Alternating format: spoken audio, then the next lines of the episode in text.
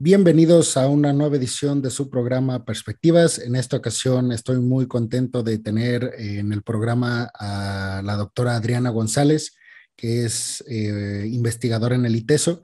La conocí en, en, el ITESO por medio de una entrevista que le hice hace ya casi dos años, este, para hablar de un proyecto o de dos proyectos, si no me equivoco, que en aquel entonces estaba realizando.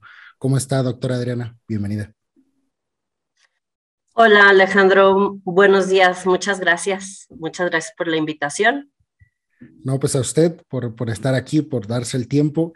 Este, bueno, le, le preguntaría, como para las personas que, que, no la conocen, este, ¿quién es eh, Adriana González? ¿Qué está haciendo Adriana González?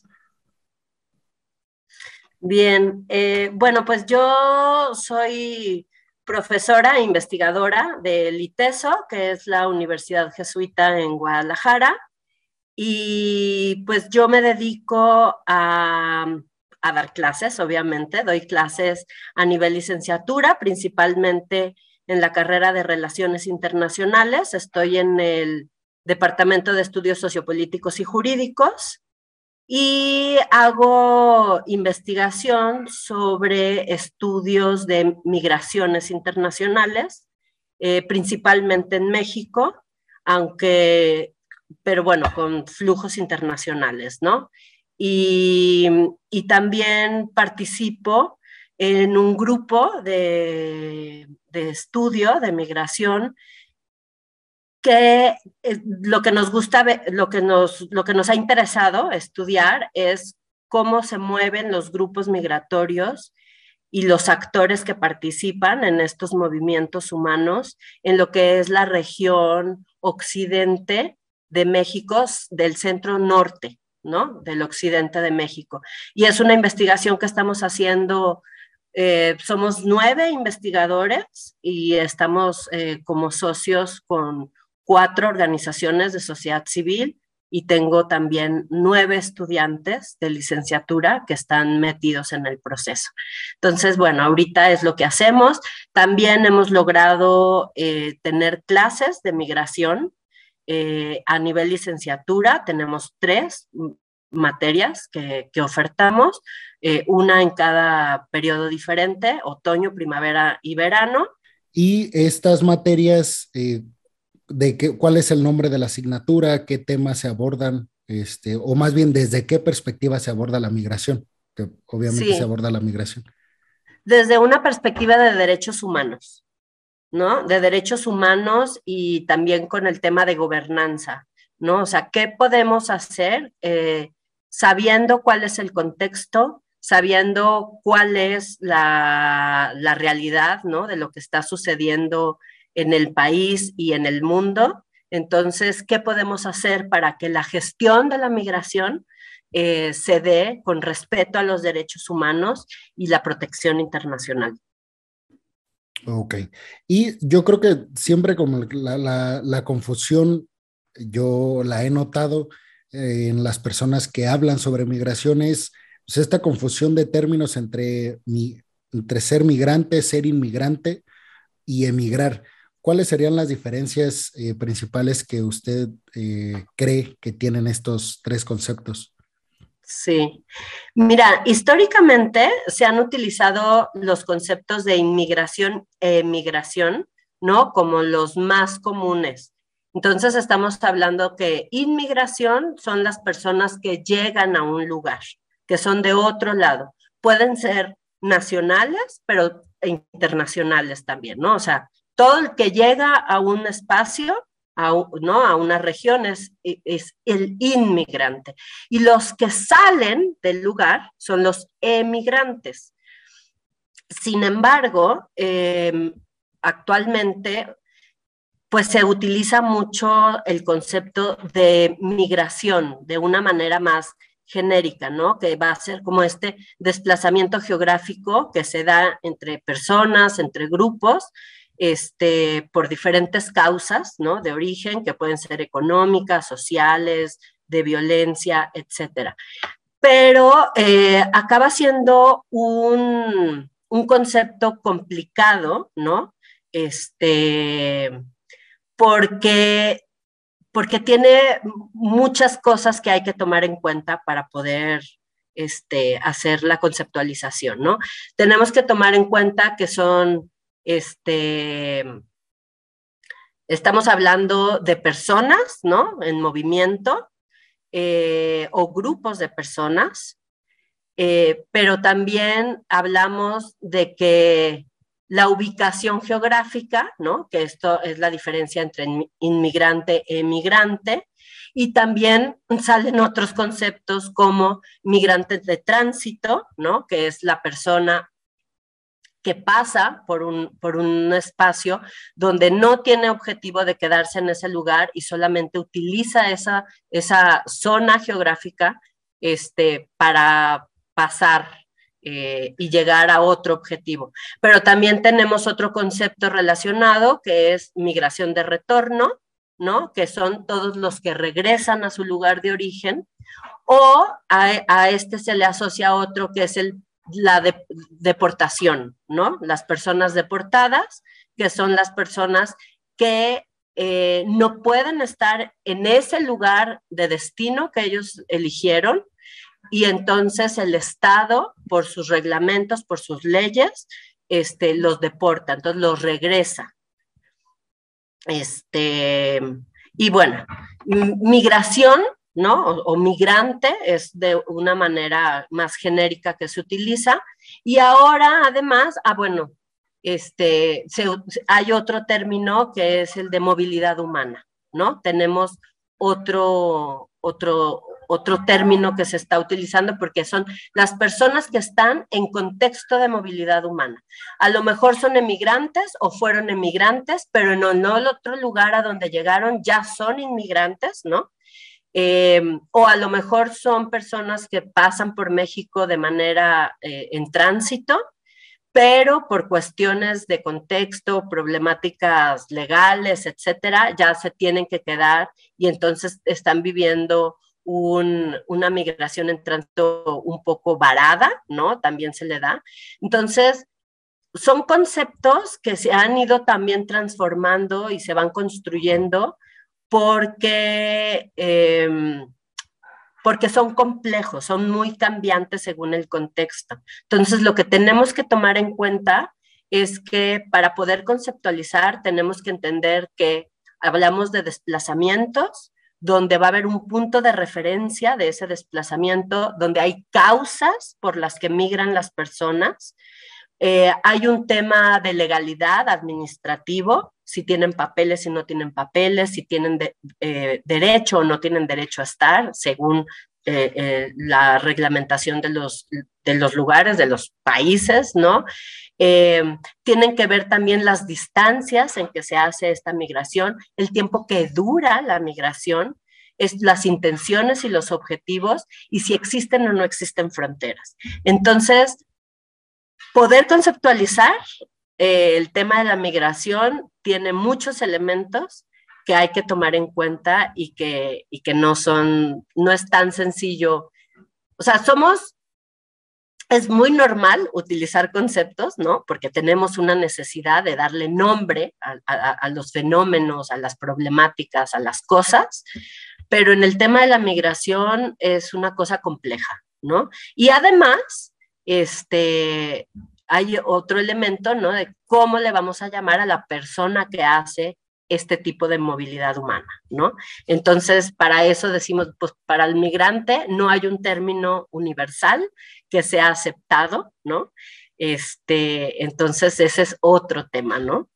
Eh, es una persona que se desplaza de un país a otro, de un lugar a otro, que puede ser temporal o permanente, pero, pero no tenemos una definición este, específica. Y además hay definiciones que son críticas, ¿no? También. Entonces... Como que es, un, un, concepto cargado o repleto de polisemia, ¿no? Y, y sobre todo ahora, y yo no sé si, si usted ha, ha, escuchado esto que le voy a, a platicar, doctora, pero como que siempre el, el tema de la migración o, o, referirnos a alguien como o catalogarlo o calificarlo como migrante, como que tradicionalmente ha tenido una carga negativa, un significado despectivo incluso, en, los países hegemónicos, en los países nórdicos, pero ahora hay un concepto que, o sea, como que el, concepto de migrante está tomando una connotación positiva y, en el sinónimo de nómada y, hace referencia este, a, aquella persona que ejerce o labora desde diferentes partes del mundo porque, porque su trabajo digital le permite hacer esto. Entonces, como que el concepto de migrante o nómada en este, en este caso está tomando un rol ya positivo en el que las personas ahora quieren tener ese papel de, de ser migrante y estar viajando a diferentes países en no terminar de establecerse ninguno este, mientras está elaborando. Esta es ¿de dónde vienen estas, de dónde vienen estas concepciones, este, pues hasta de violencia epistémica para catalogar a alguien como migrante? Viene desde, o sea, obviamente lo, quienes ejercen la migración eh, casi siempre lo hacen no por decisión propia, sino por las necesidades económicas o como las que usted ya mencionó, políticas, inclusive ahora con lo que está pasando en el este de Europa, que son cuestiones que a veces rebasan el deseo de quedarse o no en el país de origen. Pero ¿de dónde vendrá o cuáles serán las causas que provocan esta concepción negativa del migrante, del que migra a otro país distinto? Eh, a ver, yo creo que las cosas negativas o estas este, concepciones negativas, ¿no? Viene... A ver, la migración tiene una carga simbólica muy fuerte, ¿no? Y, y mucho tiene que ver, obviamente, con estas causas migratorias. Porque, a ver, tenemos migrantes que decidieron, que decidieron salirse de su país para mejorar, bueno, la mayoría, la mayoría es porque quieren cambiar la vida para mejorar su vida. Pero las causas de fondo son, pueden variar y son muy diferentes, ¿no? Estos, estos nómadas, ¿no? Que se llaman, que no se quieren establecer en ningún lado y quieren trabajar en un lado y quieren trabajar en otro lado y eso, pero, pero tienen un estatus privilegiado, por así decirlo, ¿no? Porque tienen la posibilidad de moverse, de solicitar permisos en los lugares a donde van. Este, y entonces, eh, pues, mm, pues digamos que podríamos decirlo que es como una, o sea, viven en libertad, viven en una libertad, ¿no? De movimiento. Entonces, esta migración, pues es como, eh, y además, eh, generalmente están aportando económicamente en, en, un estrato alto con una causa fuerte, además de salida, em, entonces se les criminaliza. Se les va a criminalizar porque como no tienen papeles para llegar a esos países, entonces se les ve como una cosa negativa.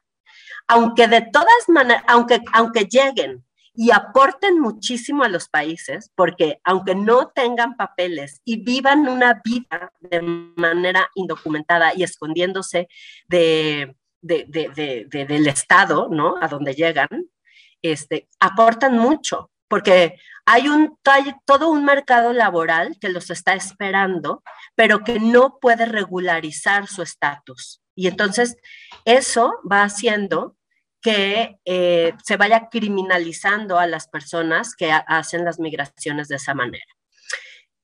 Luego, eh, ahora, con tantas necesidades políticas de desastres naturales, de violencia, y que tenemos grupos de miles de personas que están saliendo de sus países y que llegan, ¿no? Llegan en grupos, grupos grandes, y entonces eh, los estados y la sociedad civil en general dice, vienen, este, vienen y, no tienen papeles, y ¿qué nos van a hacer? Y, ¿no? o son criminales, o por ejemplo los centroamericanos, que si están revueltos con, con, la mafia, que si viene gente de la Mara con ellos y todo eso. Entonces, los van criminalizando y se van haciendo una serie de discursos totalmente negativos, que mucho, mucho de lo que a mí me gusta este, trabajar en mis cursos es cómo podemos cambiar los discursos para entender las necesidades de las personas, ¿no? O sea, todos me parece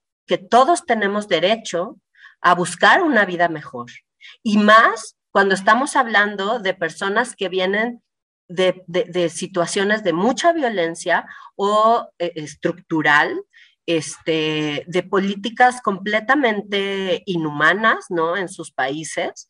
Entonces, ¿cómo no los vamos a apoyar y cómo no vamos a hacer que nuestras propias leyes se transformen para darles, ¿no? Este, esta hospitalidad con todo lo que significa la palabra hospitalidad, ¿no? No es nada más, ay, bienvenidos, ¿no? No, o sea, es cómo les acercamos la ciudad, cómo les acercamos que puedan ellos tener acceso a ellos. Entonces, o sea, me parece que la criminalización está porque nuestras leyes no están siendo aptas para dar esa bienvenida a las personas de una manera justa, ¿no? Y entonces ahí es cuando eh, las leyes no están aportando a una integración, a una bienvenida a estas personas, y entonces las personas creen que las leyes son, son buenas, y entonces, pues, si la ley no los acepta, ¿por qué los vamos a aceptar nosotros, no? Y entonces ahí se hace esta criminalización. Y al, y al poner además una ley de migración en donde refuerza eh, estos discursos y acciones de, detener, ¿no? De detener a las personas en frontera y pones una valla de, militares o de guardia este, nacional, este, pues lo que estás haciendo es que tú estás diciéndole a la gente, está mal, está mal que venga. una amenaza, ¿no? Exactamente, exactamente, ¿no? Entonces, este, yo creo que de ahí, o sea, son muchas cosas que se mezclan que hacen esta criminalización y no tenemos las acciones para, para, para darles la bienvenida y para poder ayudar a sus necesidades, ¿no? De las personas. Y justamente eh, esto que me, me, llama mucho la atención, la, la importancia que ve usted en, en abordar este tipo de temas en, el aula con los estudiantes. ¿De qué manera usted hace esta concientización del migrante? Porque si bien es cierto, eh, hay poca información o nula información al respecto y lo único que nos llegan son este tipo de acciones en donde se ve o se criminaliza desde los medios de comunicación al migrante que yo estoy totalmente de acuerdo con usted. Todos debemos de tener eh, derecho a una buena calidad de vida y siento que a veces eh, se nos olvida que nos tocó vivir una u otra vida pues por cuestión de, de la suerte. O sea, a veces, a veces tenemos, se nos olvida este tipo de cuestiones y, y, llegamos a creer que es el privilegio que tenemos las personas que pudimos estudiar, que tenemos eh, cómo vestir, cómo eh, comer, que tenemos una estabilidad familiar y todas estas cuestiones tan deseadas por las personas que no las tienen, pensamos que todo eso, pensamos que todo eso lo tenemos porque lo merecemos y no por una cuestión de, que nacimos aquí, pues tuvimos suerte. Entonces, ¿desde qué perspectivas aborda usted sus sesiones para cambiar ese chip en los, en los estudiantes a los que usted eh, tiene oportunidad de, darles clases. Sí, creo que, o sea, has dado en un tema muy importante, Alejandro. O sea, yo creo que lo primero es tener la información, ¿no? O sea, tener la información y entender los procesos migratorios en la actualidad. Y entonces, conforme tú tienes información entiendes la realidad conoces lo que está pasando aquí mismo en tu país, pero en otros países, ¿no? Y entonces, ¿cómo eh, el número de personas que salen por una necesidad este, de hambre, de trabajo, de violencia política, este, y vas conociendo las diferentes regiones del mundo, vas entendiendo que no hay este, bueno, vas entendiendo la necesidad, ¿no? Y vas entendiendo que no es posible que, que podamos cerrar las puertas de los estados porque los estados eh, quieren controlar, ¿no? Entonces, eso tiene que ver mucho con, con o sea, con, una primera fase. O sea, la primera fase este, tiene que ver con conocer los contextos, ¿no? Tener la información. Y después yo, eh, bueno, trabajamos mucho sobre temas de contexto, sobre la necesidad del respeto a los derechos humanos, pero luego tengo todo un módulo que es sobre la construcción del discurso para la integración social de las personas migrantes, ¿no?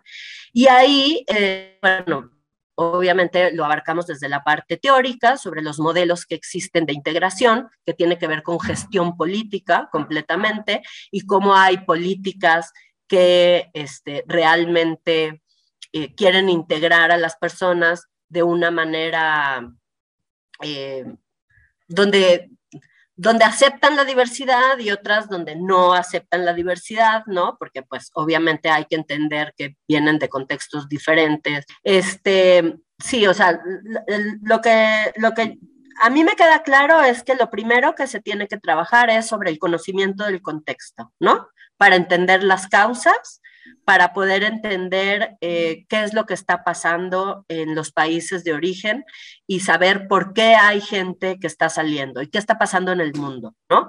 Y entonces, em, a partir de eso, yo llego a, o sea, a mí me parece que hay una necesidad en poder abarcar el tema de la construcción de discursos para una integración social de las personas que llegan, ¿no? A cualquier sociedad. Y entonces, yo ahí trabajo teóricamente desde modelos de integración y de gestión política, en donde hay este, unos modelos que son que destruyen la diversidad ¿no? de las personas, porque hay que asumir que si nosotros aceptamos que vamos a vivir en un mundo donde eh, se da la migración y la gente va y viene, entonces tenemos que asumir que va a haber diversidad, ¿no? Y entonces, lo que yo ahí trato de, explicarles desde estos modelos, ¿no? Es que tenemos que dar, em, bueno, explicarles, ¿no? Lo que crean este tipo de gestiones migratorias, donde tenemos eh, políticas mm, eh, que destruyen o destruyen la diversidad, que no incorporan la diversidad para poder crear algo nuevo. Entonces, lo que dicen es que rechazan al extranjero, que se va a priorizar siempre la ciudadanía y esto hace que no se reconocen a los otros con sus diferencias y esto crea políticas que segregan, Y entonces por eso caemos en discursos xenófobos, eh, marginalización, discriminación del Estado, de las instituciones.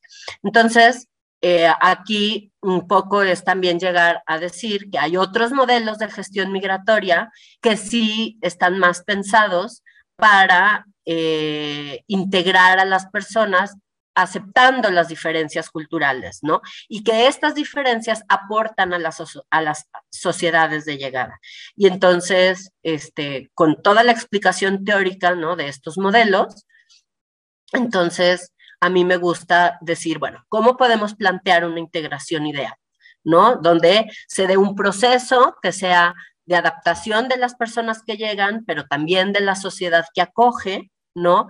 Esto va a implicar, obviamente, precisar cuáles este, pues, los derechos y las obligaciones de las personas y de, las, personas migrantes y de la sociedad que acoge.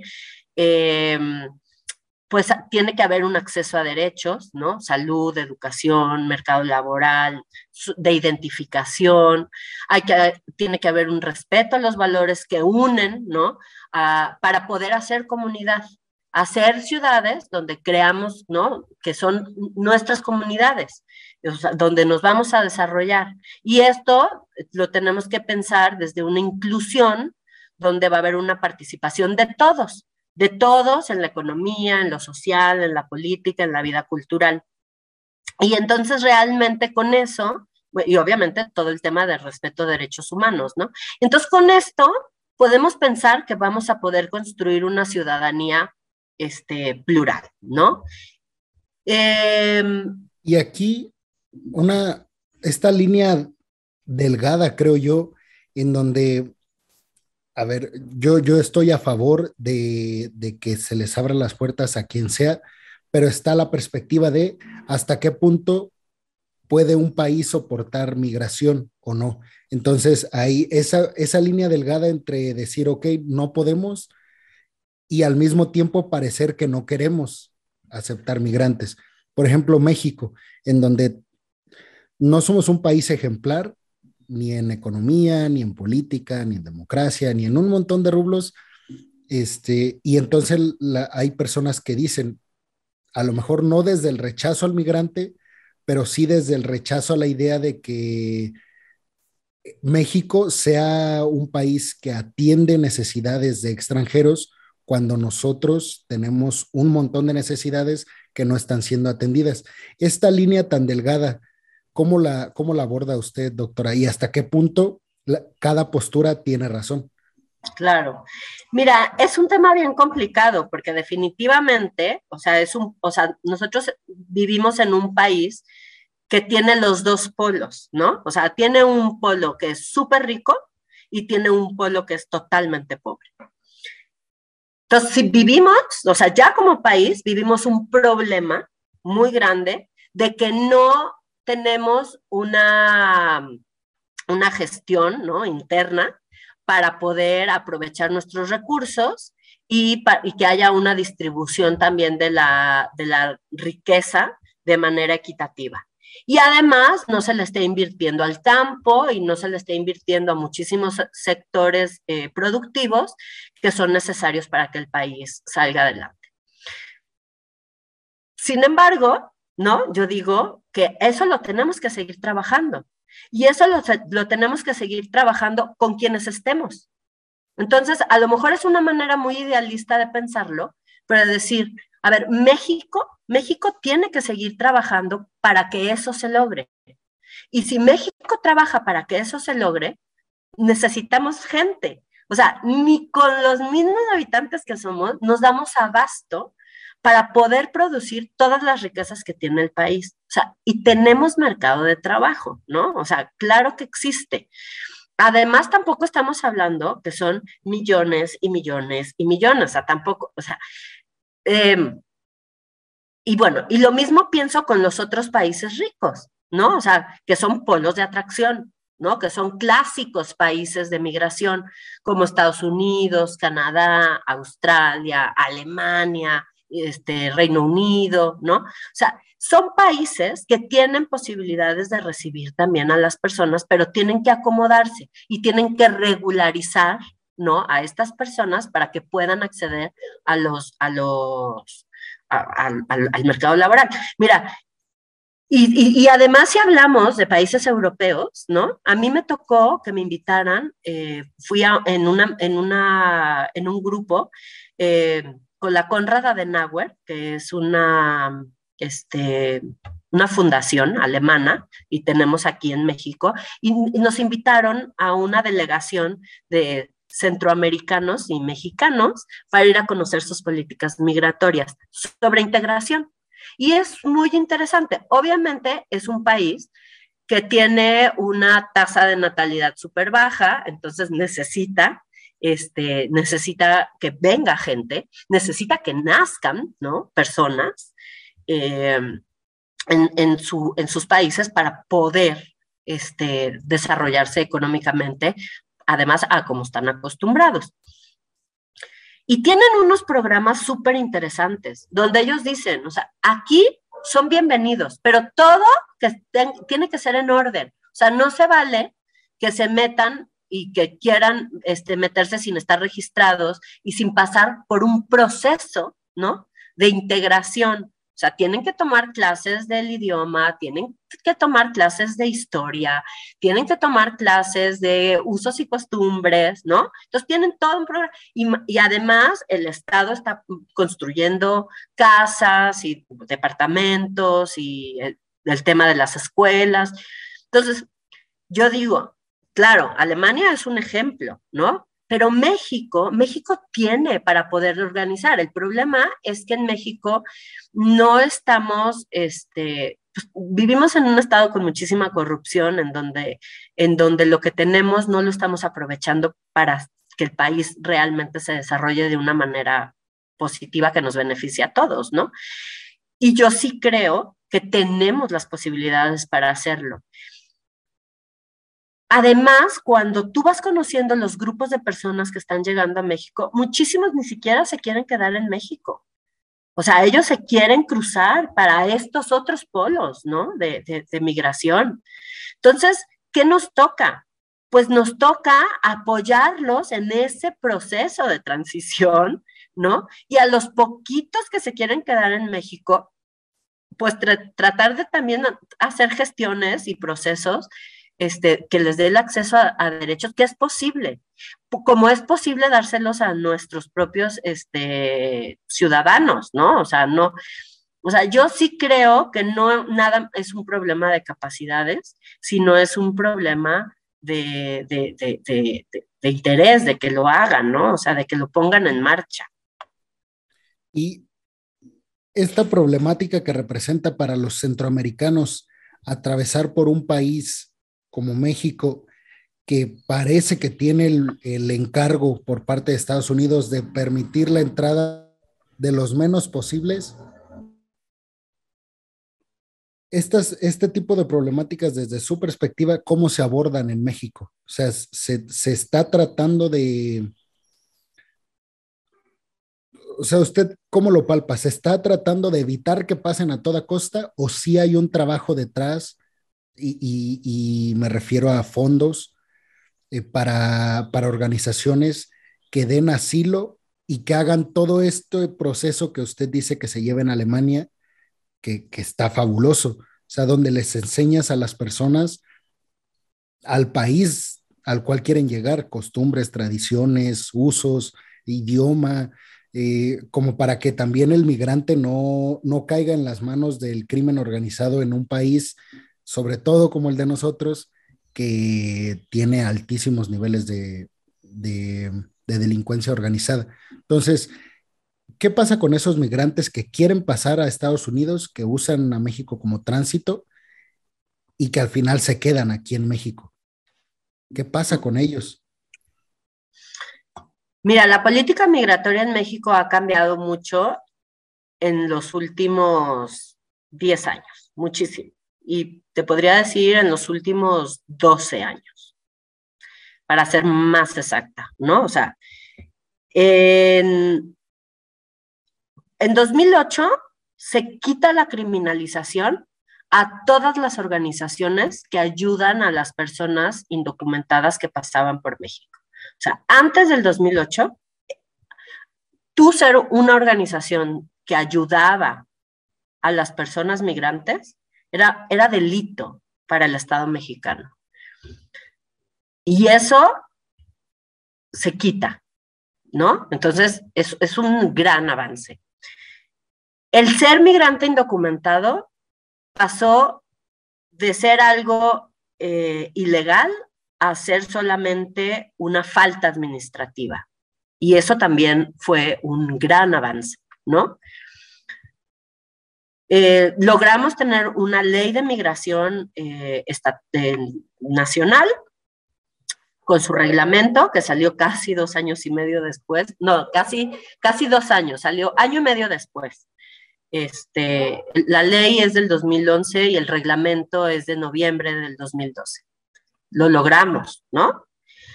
Eh, de ahí se logra que muchísimos estados en la República Mexicana empiezan a hacer sus leyes estatales de migración. Entonces, o sea, tenemos un gran avance. No funcionan como nos gustaría, ¿no?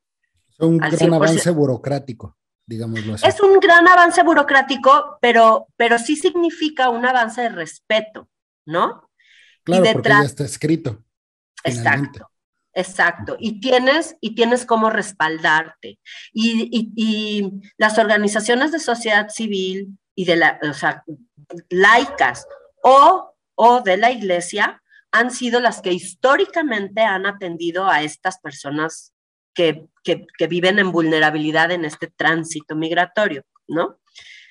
entonces, o sea, eso fue un gran avance. El problema es que vivimos en una contradicción porque Estados Unidos nos presiona como Estado a detener a las personas para que no les lleguen en masa este, a Estados Unidos, porque Estados Unidos dice, yo ya no, no puedo ni recibirlas porque además administrativamente estoy desbordado, ¿no? O sea, no, no tengo la posibilidad de estarlos atendiendo. Y que fue un poco también esta política que salió hace este par de años sobre quédate en México. No decir, a ver, les vamos a hacer los trámites de asilo en Estados Unidos, pero desde México. Entonces, si tú México no me los estás conteniendo, pues tú me los contienes en frontera norte y les hacemos los papeles, pero pues ahí te los quedas tú. Y si luego se te quedan, pues tú te los quedas, ¿no? Entonces es como, siempre hay como esa dualidad. Dentro de las cosas positivas es que México empezó a dar la tarjeta de visitante por razones humanitarias, que es la TBRH. Esta, esta tarjeta empezó con las caravanas en el 2018, a finales del 2018, y las, se las empezaron a dar, o sea, llegaban con las caravanas, les empezaban a dar las tarjetas para decir, vaso, ¿no? O sea, tienes un año para transitar por México. Este, y, se las daban si fue, si, o sea, si estuvieran realmente perseguidos, que tuvieran una causa de asilo migratorio refugiados, o, o, no, ¿no? O sea, era, tienes un año. Y entonces ahí fue cuando en el 2019, este, Trump amenazó con lo de los aranceles y nos dijo, a ver, momento, o sea, nada de estar este, dejando pasar y además de una manera regularizada, porque era una manera de tenerlos registrados, ¿no? O sea, era una regularización por un año, pero era. Y entonces este, México metió el freno de mano, dejó de dar esas tarjetas, pero ahora las volvió a dejar. Ahora las está dando otra vez. Eh, a mucha gente porque vieron que también era una manera de que no tuviéramos a la gente escondida y con miedo.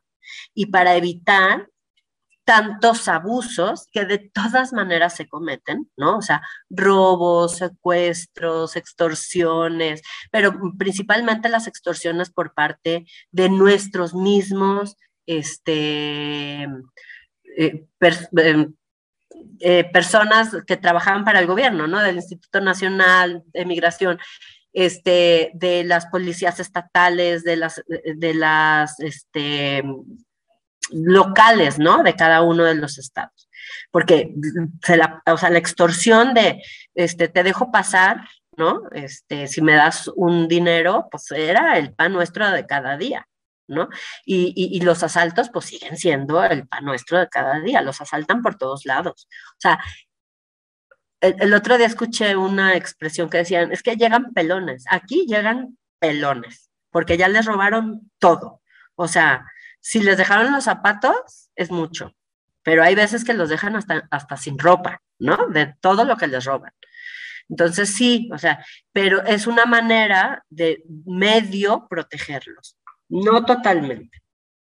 Y bueno, pues sí, este, entonces por eso te digo, o sea, México vivimos con esa tradición de, ayuda humanitaria, porque además tenemos una red de, organizaciones de sociedad civil y la gente en los pueblos, en las ciudades, ¿no? Sin pertenecer a ninguna organización, también, o sea, cuánta gente no se ha organizado para irles a dar de comer en las vías. Este, es impresionante la red que existe, pero no es suficiente, no es suficiente porque son muchos, este, y además siempre está como Em, el, miedo, ¿no? De, las personas, o que ahorita con el crimen organizado, hasta las mismas organizaciones de sociedad civil están siendo amenazadas por el crimen organizado, ¿no? De aquí no me los detengas, déjamelos pasar porque yo los voy a robar más adelante, ¿no?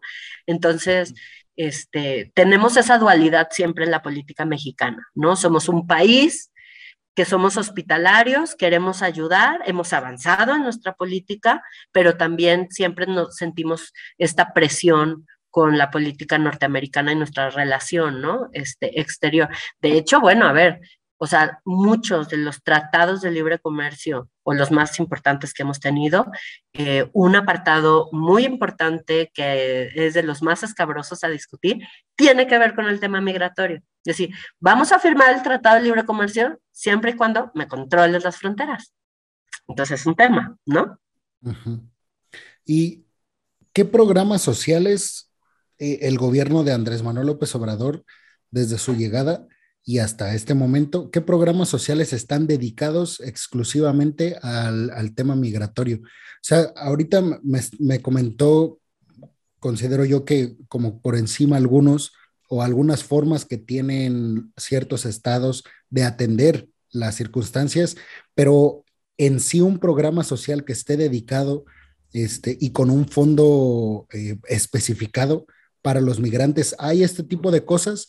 o, porque, bueno, así lo entendí yo, como si hubiera un cierto desorden en, en, cuanto a cómo se va a apoyar a los migrantes, pero dentro de ese desorden hay unas buenas intenciones y por eso de alguna manera se les apoya, porque hay organizaciones, pero desde el gobierno esa organización existe, hay un programa social o programas sociales que estén dedicados, o sea, agentes especialistas dedicada a trabajar eh, específicamente el tema migratorio?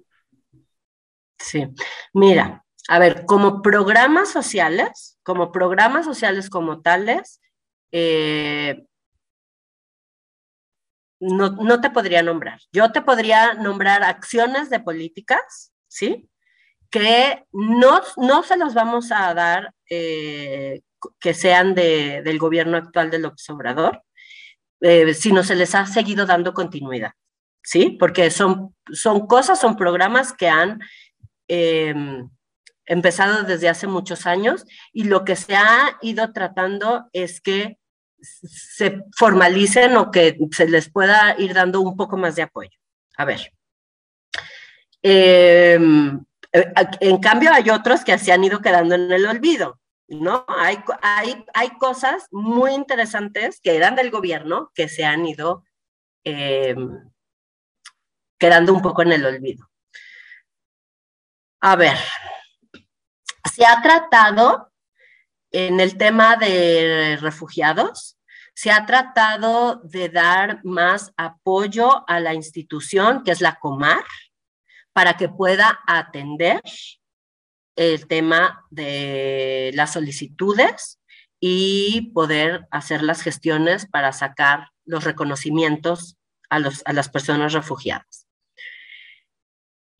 La Comar es una institución que era muy chiquitita y tenía solamente oficinas eh, en poquitos espacios, en, en pocos estados de la República. Cuando lo que se ha logrado en el gobierno es que se le ha dado entrada a organizaciones internacionales de cooperación internacional, como la Organización Internacional de las Migraciones, la OIM, y la ACNUR, que es el Alto Comisionado para la Atención a los Refugiados de, las Naciones Unidas. de alguna manera delegar esa responsabilidad. Mm, a ver, es delegar, hijo, es que aquí es un arma de doble filo porque, o sea, el gobierno les da entrada, ¿no? Para que les ayuden a, hacer, hacerse más fuertes a sus instituciones. O sea, la OIM trabaja directamente con el Instituto Nacional de Migración y con la Unidad de Política Migratoria. O sea, ahí está, o sea, está en gobernación, ¿va? Y ACNUR ha dado muchísimos recursos para, eh, para que la Comar pueda tener representación en otros lugares. Por ejemplo, el caso de Guadalajara, en Jalisco, ¿sí? O sea, la Comar llega a Jalisco porque hay un trabajo súper fuerte del ACNUR a que llegue. Em, el tema, por ejemplo, la OIM ha ayudado a diferentes oficinas en el ayuntamiento, en los ayuntamientos, en diversos ayuntamientos, para tener ventanillas de atención de migrantes. Con el objetivo de que la migración se dé de una manera ordenada. Ordenada y, obviamente bajo el respeto de derechos humanos, ¿no? Y entonces eh, capacitan a las personas, ¿no? Las estos dos organismos capacitan a las personas eh, según sus proyectos y logran eh, dar un poco más de fuerza a estas instituciones. Entonces, eso, eso se ha dejado. Sin embargo, estamos hablando, o sea, era necesario para México que estas instituciones fueran creciendo y se fueran haciendo más fuertes, obviamente, para poder tener más capacidad de atender, ¿no? Este, y eso también es darle entrada de una manera a, Estados Unidos, ¿no? Porque pues, al fin y al cabo son organizaciones que vienen de Naciones Unidas y que además ayudan para que en México se queden de manera ordenada, ¿no? Y por eso se les está dando a tantas personas refugio en México. Porque además son personas que en principio ya no llegarían a Estados Unidos, ¿no? Este, entonces, hoy, perdón, entonces hoy en día la estrategia del gobierno en el sur es dejar pasar los menos posibles, ayudarnos con estas organizaciones internacionales o ONGs y, después que sea lo que, lo que tenga que ser. Sí, o sea, o sea, sí es pasar los menos posibles, darles este, las tarjetas de visitante por razones humanitarias y ayudarles a los, los que tienen expediente para solicitar la condición de refugiado, se, les da acceso. Y eso les ayuda a ACNUR junto con la Comar, porque la Comar es la que da, ¿no? Este estatus. Este, este, pero eh, ACNUR ayuda a todos los trámites y además eh, les da ayudas económicas para que puedan subsistir en los diferentes lugares. Ahora, eh, ACNUR lo tenemos en diferentes partes del estado, que es una ayuda buenísima, porque si no fuera también por ACNUR, ¿no? Tendríamos a, todas estas personas este, sin capacidad de poder hacer sus reconocimientos. No es que lo quiera criticar, pero pues sí hay que decir que son una estrategia de contención, o sea, sí acaba siendo una estrategia de contención aquí en México y México lo ha permitido, que no está mal, porque México necesitaba esa, esa, esa, esa parte, la capacidad, ¿no? O sea, necesitaba esas capacidades. Sin embargo, eso ayuda para que nos sigan el camino que todos quieren. Porque tú entrevistas a las personas y las personas te dicen siempre, mi objetivo era llegar a Estados Unidos. Y a la fecha te dicen, sí, yo ya tengo el reconocimiento de la condición de refugiado y mi objetivo sigue siendo Estados Unidos. Y México es por mientras. Hay algunos que te dicen, no, sí, yo ya vi que México es menos peligroso, menos riesgoso y me voy a quedar en México, ¿no? Y además hay trabajo, o sea, sí lo reconocen. O sea, por eso te digo que el tema de que si hay, que si no hay, que si los pueblos, es, son diferentes niveles de análisis y de comprensión de lo que es el Estado mexicano. Entonces sí hay, o sea, sí tenemos posibilidades de atender. Ahora, eh, desde todo el tema este de quédate en México, ¿no? Que es, pues México ha ayudado a esta contención de mexicanos en frontera para que pidan sus asilos a Estados Unidos desde México, ¿no? Eh, ha, habido, ha, habido otros proyectos que se han dejado de apoyar y eso me llama mucho la atención. Por ejemplo, no sé si tú conoces lo que son los grupos betas. Los grupos beta, ¿no? Los grupos beta eh, nacieron no estoy, no estoy 100% segura. No sé si fue a finales de los 80 o en los 90. No me voy a acordar. Este. Y son un grupo del Instituto Nacional de Migración que, eh, que se puso en la frontera norte para hacer recorridos por toda la frontera para ver cuando los mexicanos, yo, yo creo que fue a finales de los 90, este, y, ver si había eh, mexicanos que estaban tratando de cruzar a Estados Unidos y que tenían necesidad, o sea, que tenían problemas, ¿no? En el desierto, este, en, en, diferentes lugares. Y entonces hacían recorridos para ir a buscar personas que tuvieran algún tipo de necesidad. Les ponían, eh, les ponen todavía, les ponen em, barriles de agua, ¿no? Este, eh, para por si tuvieran algún problema, necesidad, etcétera. A la fecha, esos grupos beta, a principios de los años 2000, eh, se, generaron otros grupos y se fueron a la frontera sur. ¿no? Para ayudar no solamente mexicanos, sino también centroamericanos. Digamos que es como, eh, es un brazo muy amable del Instituto Nacional de Migración, que su, su, su, función es la ayuda, la ayuda humanitaria a las personas que están con algún riesgo, ¿no? de su vida. Muy interesante, muy, muy interesante esa labor. Este, y yo siempre los he reconocido y además son personalidades de veras, este, es gente, o sea, que está totalmente comprometida, ¿no? Con esta ayuda, ¿no? Este, en, en, las fronteras. Y ese es un, por ejemplo, un programa que se ha desprotegido muchísimo.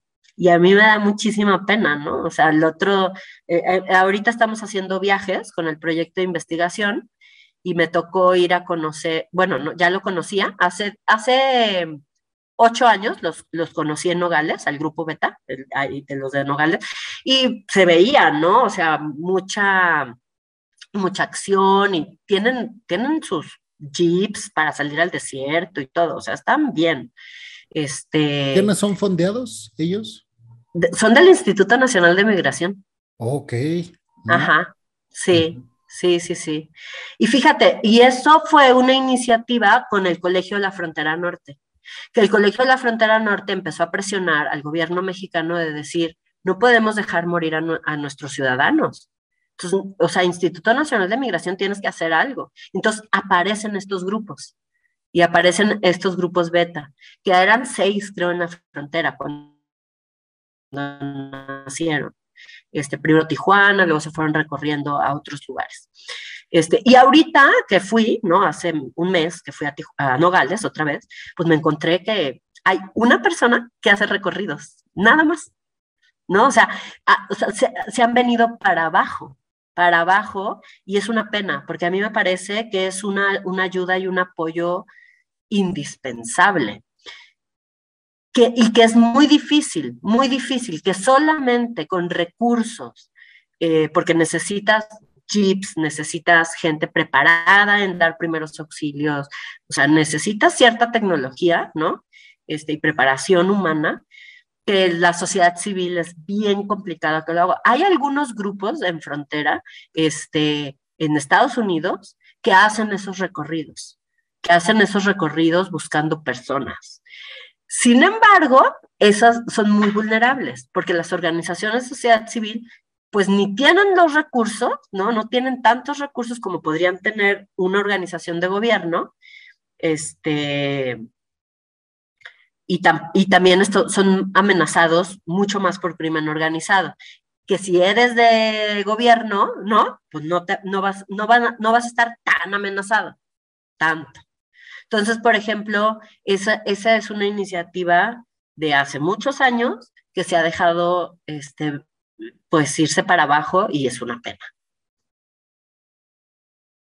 Justo le iba a preguntar por esta, pues ahora que me, que me dice de esto del, grupo beta y, de cómo se ha venido para abajo cuando la migración va para arriba. Eh, pero al mismo tiempo, desde el discurso, yo todavía escuché a Andrés Manuel en la mañanera del miércoles, me parece, si no me equivoco, eh, decir que criticar la postura de Estados Unidos con la ayuda humanitaria y de poderío militar que está dando a Ucrania. Y él decía, y es que a los programas que se les está presentando como Sembrando Vida y Jóvenes Construyendo el Futuro para el sur de, de, pues para el centro de América, mejor dicho, El Salvador, Guatemala, Honduras, y evitar que esas personas tengan que eh, buscar a Estados Unidos como lugar de, de asilo o de llegada, este, desde, o sea, pareciera que lo que se está buscando desde México, y pues ahí usted me corrige, es atender el problema allá con estos programas de AMLO, porque es un discurso que ha venido manejando desde que estaba en campaña. Este, y qué, qué tan positivo sería que esto se diera. Y, y aquí, sin entrar en estas teorías conspiranoicas o conspirativas, pero yo que he estado en Estados Unidos como migrante trabajando en construcción, este, y que tengo amigos que o pasaron por medio de, de polleros o conocen a alguien que trabaja raiteando gente, como ellos le dicen, o ellos mismos han raiteado gente, este, y, y, las cantidades de dinero que se manejan en ese negocio es increíble. O sea, de que te pagan por, por llevar a cinco personas de Dallas o de Houston a Nashville, donde yo estaba, eh, tres mil o cuatro mil dólares por persona por hacer ese viaje. Entonces, también entramos aquí desde, mm, ¿qué tal si Estados Unidos, o sea, qué tal si para Estados Unidos también es un negocio que, que haya migrantes, pues, y que haya crisis migratoria? Sobre todo porque Estados Unidos, yo estaba viendo mm, en, en, este tema de la, de la crisis en el este de Europa, cómo Estados Unidos está aprovechando eh, toda esta crisis migratoria para ellos eventualmente no tener este problema que hoy tiene la mayoría de países europeos, que es la tasa de natalidad tan baja. Entonces, creo que ya me perdí un poco la pregunta, pero era cómo estos, estos programas de Andrés Manuel que busca que operen en el, en el centro de América se contrastan con esta postura de Estados Unidos de hey, sé fuerte con los migrantes, pero al mismo tiempo parece que Estados Unidos no está tan mal con la idea de que sigan llegando y de que sigan pasándose ilegalmente y de que exista todo este mercado eh, pues de, de, de personas cruzando la frontera de Estados Unidos. Es un tema bien complicado, Alejandro.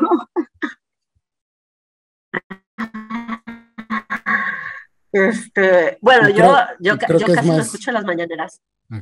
Y, no, y le iba a decir que creo que es que me quedé con una, con ah. una entrevista que le, no, le iba a comentar que me quedé con una, con una idea de la entrevista pasada que le hizo un profesor que me dijo que este, uno, uno lo que puede hacer para no desinformar o para no cometer eh, alguna causa, pues, no noble con las personas que nos están escuchando es siempre decir, tal vez me equivoco, pero si me equivoco estoy siendo honesto con, con, lo que estoy compartiendo. O sea, no, mi intención no es desinformar. Entonces, yo le iba a decir, tal vez aquí estamos cayendo en opiniones más que en datos, porque yo no presenté datos de lo que dije de, de que Estados Unidos tal vez le conviene que exista todo este negocio de la migración. Y es, pero yo le quería decir eso, que es, es mi, mi intuición, es mi opinión, y si me equivoco, en todo caso es este, honesto lo que estoy diciendo y no quiero este, pues, ni, sonar ni sonar que estoy siendo conspiranoico y por supuesto con la, con la mínima intención de desinformar a alguien. Sí. No, no, no, yo creo que este, digo, no, no, no, no creo que eso sea un problema, ¿no? Porque además, eh, pues son las preguntas que tú haces son eh, o sea, no, nos vienen a la mente, ¿no? Todo el tiempo. O sea, ¿no? ¿Qué es lo, por, por qué está pasando eso y qué, y qué está sucediendo? A ver, eh, una cosa que iba a decir, yo no escucho la mañanera eh, desde hace un chorro porque ya no puedo, ya no, ya no me da para seguirla, no me da. Entonces no escuché, no escuché eso que dijo este, eh, en esta semana sobre estos, eh, eh, pues su insistencia, ¿no? La insistencia de México en trabajar sobre el tema de programas de cooperación internacional, el desarrollo en Centroamérica. A ver, yo, yo estoy completamente de acuerdo que para poder evitar situaciones eh, de migración tan vulnerable, ¿no? Y en estas condiciones que se dan, hay que ir a la causa. O sea, por supuesto que sí, ¿no? Eh, sin embargo, eh, realmente digo, una cosa no quita la otra. O sea, hay que seguir trabajando para que los países de Centroamérica tengan un desarrollo diferente. No es posible que vivan en esas condiciones de pobreza ni en esas condiciones de violencia, porque ahorita el tema que los está matando es la violencia que están teniendo. Eh, es muy chistoso, hablando de datos, cuando tú revisas las causas que dicen las personas, por qué salen de sus países de origen, las personas te dicen para buscarme una vida mejor, porque no tenía un trabajo que me diera lo suficiente. Eso es lo primero que te dicen. Pero cuando tú sigues haciendo, yo digo que hago entrevistas, ¿no? A, personas en, en, movilidad, este, cuando empiezas a rascar un poquito más, te das cuenta que todos, obvio es por una situación económica, pero todas traen un problema de violencia atrás, ¿no? Porque los amenazaron, porque fueron testigos del asesinato de alguien cercano, eh, o sea, mil cosas de violencia. Entonces, hay que seguir trabajando, ¿no? Y no estoy en desacuerdo con todos los, los programas de cooperación, hay que seguir haciéndolo. Eh, sin embargo, no podemos evitar que la gente salga. Y mientras eso sucede, hay que trabajar al interior de los países para tener una gestión y, poder este, velar por las necesidades de las personas. O sea, los tenemos, los tenemos, no podemos empezar, este, que si podemos, que si no podemos, que no, o sea, están aquí y hay que hacer algo con ellos y por ellos. O sea, eso, eso, es, eso es real, ¿no? Y tenemos muchísimas organizaciones de sociedad civil, laicos y religiosos que se desviven de una manera increíble por esa, por esa ayuda humanitaria de las personas. Unos con una ayuda humanitaria muy específica, muy precisa, y otros que llevan eh, ya a, proyectos más a largo plazo con las personas con temas de integración, ¿no? O sea, hay de todo tipo de, de organizaciones y eso hay que seguirlo apoyando. De que el negocio es un, de que la migración es un negocio, claro. Es un negocio para todos lados, ¿no? O sea, es un negocio para la mafia, para el crimen organizado. Tenemos poblados en frontera que están hechos y organizados para el tránsito de, personas indocumentadas que están pagando porque los crucen. Donde son poblados donde tienen sus hoteles, pero tienen unas grandes casas, galerones, donde van metiendo a las personas que van pagando por sus pases, donde eh, hay mercados que les venden tipo de ropa, tipo de bota, tipo de mochila. O sea, claro, o sea, el migrante indocumentado, claro que es un negocio. Un negocio para la mafia y un negocio, pues, hasta para muchísimos este, policías locales, ¿eh? de diferentes ayuntamientos. Este, porque, pues, de ahí sacan para sus extras, ¿no? O sea, claro que es un negocio. Eh, y en Estados Unidos también, o sea, estás hablando, por ejemplo, ¿no? O sea, qué interesante esto que nos dices de, de, que los transportan y les cobran un dineral. Oye, les cobran más que el pase de la frontera.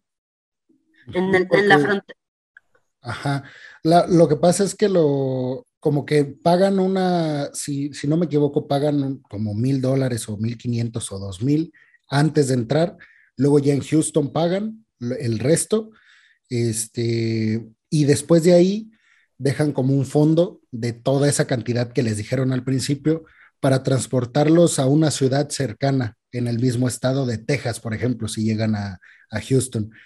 Pero ya sí se van a mover a desplazar grandes distancias, como por ejemplo a Tennessee, a Nashville, que son unas 13 horas de, de Houston ahí es cuando entran este, migrantes de todo tipo, personas que están mesereando, personas que están este, en la migración, perdón, en la construcción, donde se enteran que, que hay alguien que les está pagando eso y ellos tienen su coche y van a hacerlo.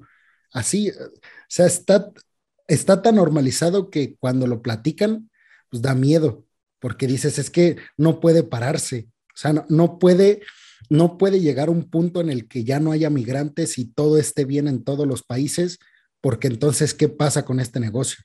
Y hoy en día sabemos que en el sistema en el que vivimos, pues el, negocio es lo más importante y después lo demás. Así es. Sí, porque es, o sea, los sectores económicos, para el desarrollo de algunos sectores económicos, la mano de obra migrante y indocumentada es básica. ¿No? Porque gracias a eso pueden tener más ganancias. Entonces, pero eso pasa en muchísimos lugares, no solamente en Estados Unidos, en el sur de México pasa, ¿no? Y es histórico. O sea, ¿cuánta migración transfronteriza no tenemos en el sur de México de guatemaltecos, hondureños que van y vienen, ¿no? A trabajar por las temporadas de cosecha. Y solamente son algunas temporadas y en Estados Unidos es lo que pasa, ¿no? O sea, tú llegas a trabajar la temporada de la cosecha fulanita de tal, ¿no? Y después te vas cambiando de lugar y vas haciendo esos recorridos y entonces hay otras personas que aprovechan y que le hacen de transportistas y otros que la hacen de que rentan, de que rentan las casas, porque además, pues, este, digo, a mí también me ha tocado conocer lugares muy rurales este, donde rentan casas y, se meten 10, 12, 14, 16 personas sin ningún problema, ¿no? Que son indocumentadas y que, que trabajan en el día en el campo y ya después en la, este, tienen su casa, ¿no? O sea, claro que acaba siendo un negocio para diferentes sectores y hay sectores productivos económicos que no producirían lo que producen si no fuera por la mano de obra este, eh, migrante. Por ejemplo, en el sur de España, en los campos de fresas, ¿no? O sea, lo que están esperando son a las mujeres africanas para que vayan a hacer la pista de las fresas. ¿no? O sea, hay de todo. Entonces, claro que acaba siendo un negocio, o sea, para el crimen organizado y para los que no es crimen, ¿no? O sea, para, para sectores productivos regularizados. Claro que se supone que este, se les cobran multas y no sé qué, pero bueno, pues estamos hablando que siempre hay una manera para salirte de eso. esta, migración de mexicanos hacia Estados Unidos pareciera que, está disminuyendo. Y, yo con lo, con lo que estoy de mi tesis, este, por ejemplo, tengo dos estadísticas que las menciono y, y bueno, la primera es la de la Secretaría de Relaciones Exteriores, que por cierto está atrasadísima, porque dice que es del 2012, o sea, casi 10 años. Este, y hay otra del 2017 donde te dicen pues que no, como que sigue eh, trabajándose en el portal de la Secretaría de Relaciones Exteriores.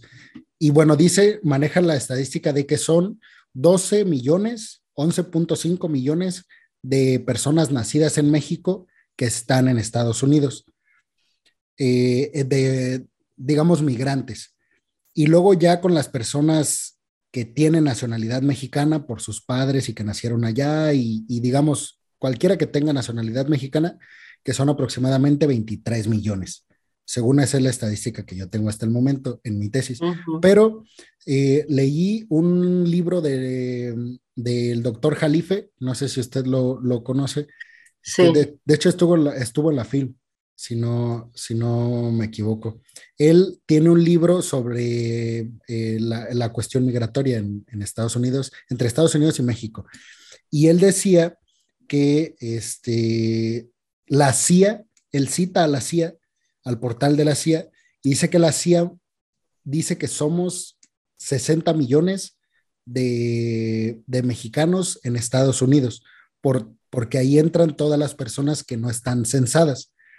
Entonces, Jalife utilizaba esta estadística, él hablando de geopolítica, para hablar la influencia que vamos a tener los mexicanos en, en, la vida en Estados Unidos, sobre todo de cara a las siguientes elecciones. A lo mejor, es, a lo mejor no las del 24, pero sí las del 28, donde Jalife dice que pronto va a haber un candidato, este, si no mexicano, este, pues por lo menos que tenga la, la doble nacionalidad, este, o que tenga padres este, mexicanos, pero este tema de por qué los mexicanos ya no estamos queriendo ir a Estados Unidos como antes.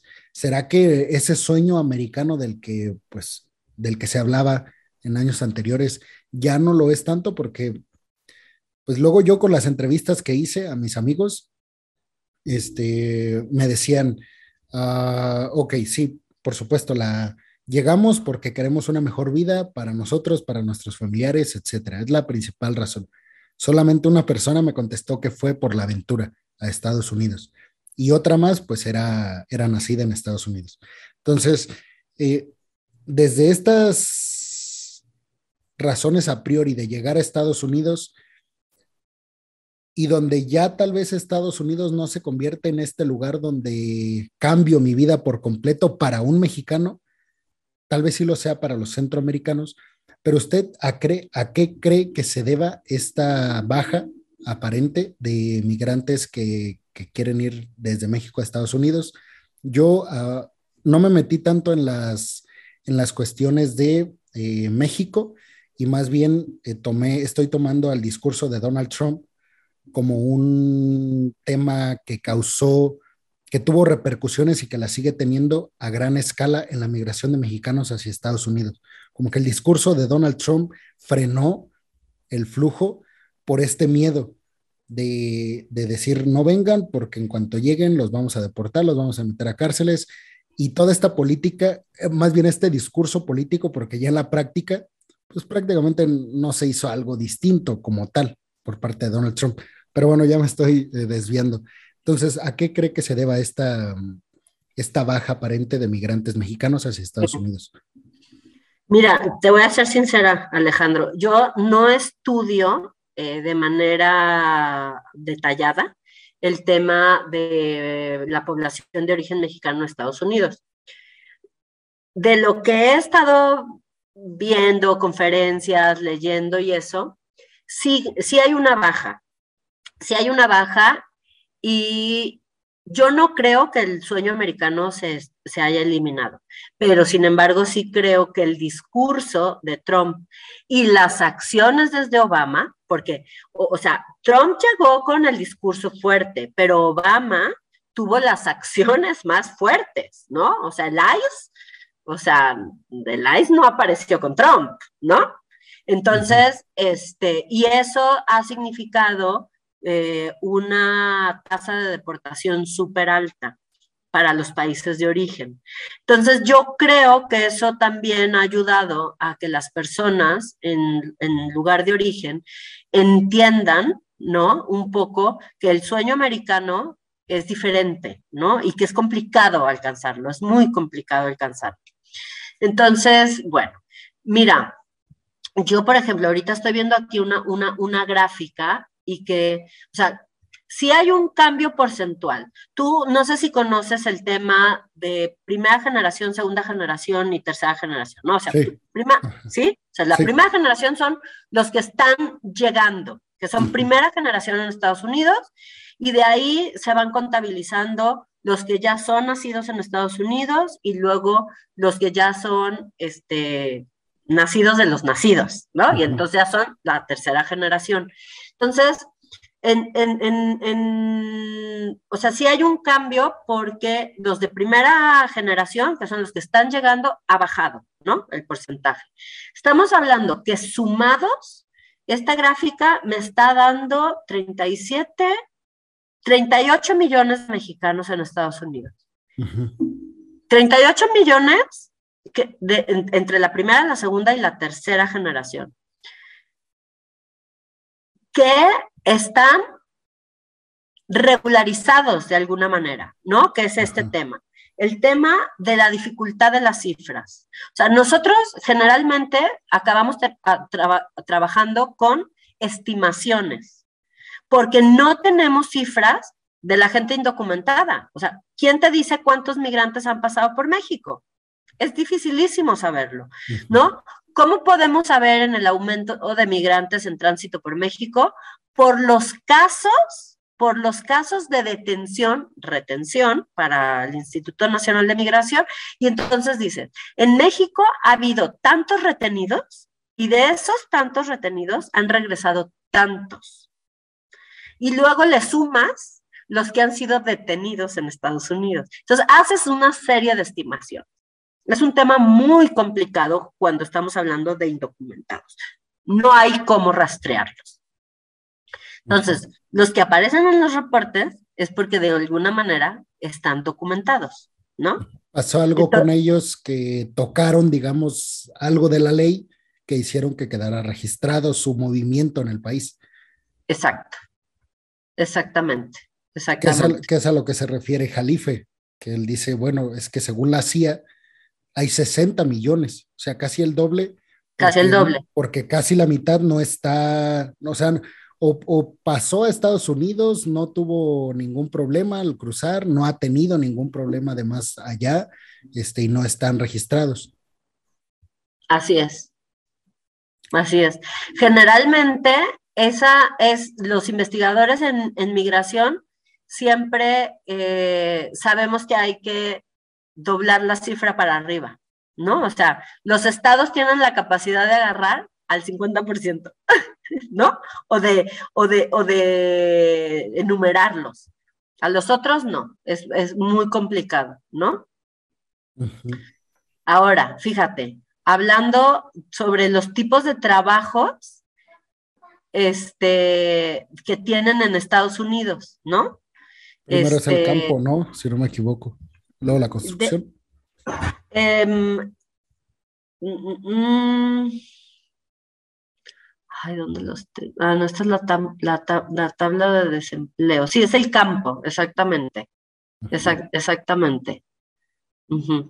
y, la, y, las personas que están más ocupadas son los que van de 35 a 44 años, que eso también es un tema muy, es un tema muy importante.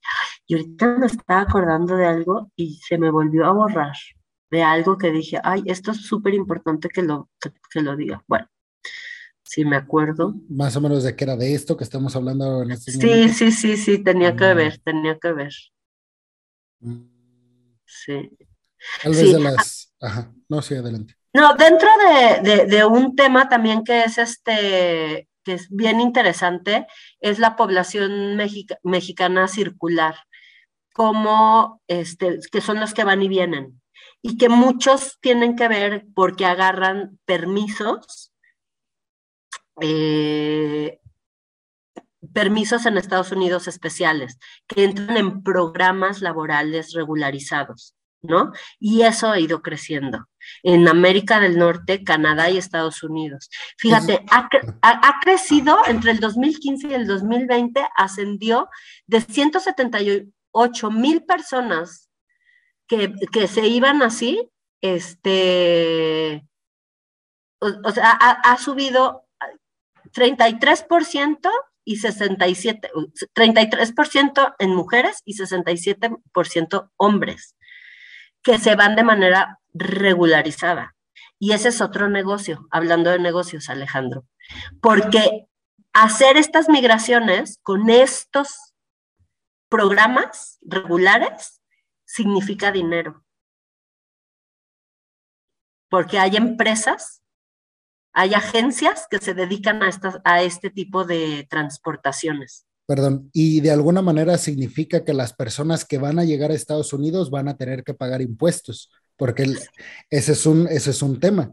Que yo, ahorita que, que usted estaba comentando todo esto, yo, yo creo que eso se nota, eh, que hay más personas mexicanas que, están que les están dando la oportunidad de ir a Estados Unidos regularizadas.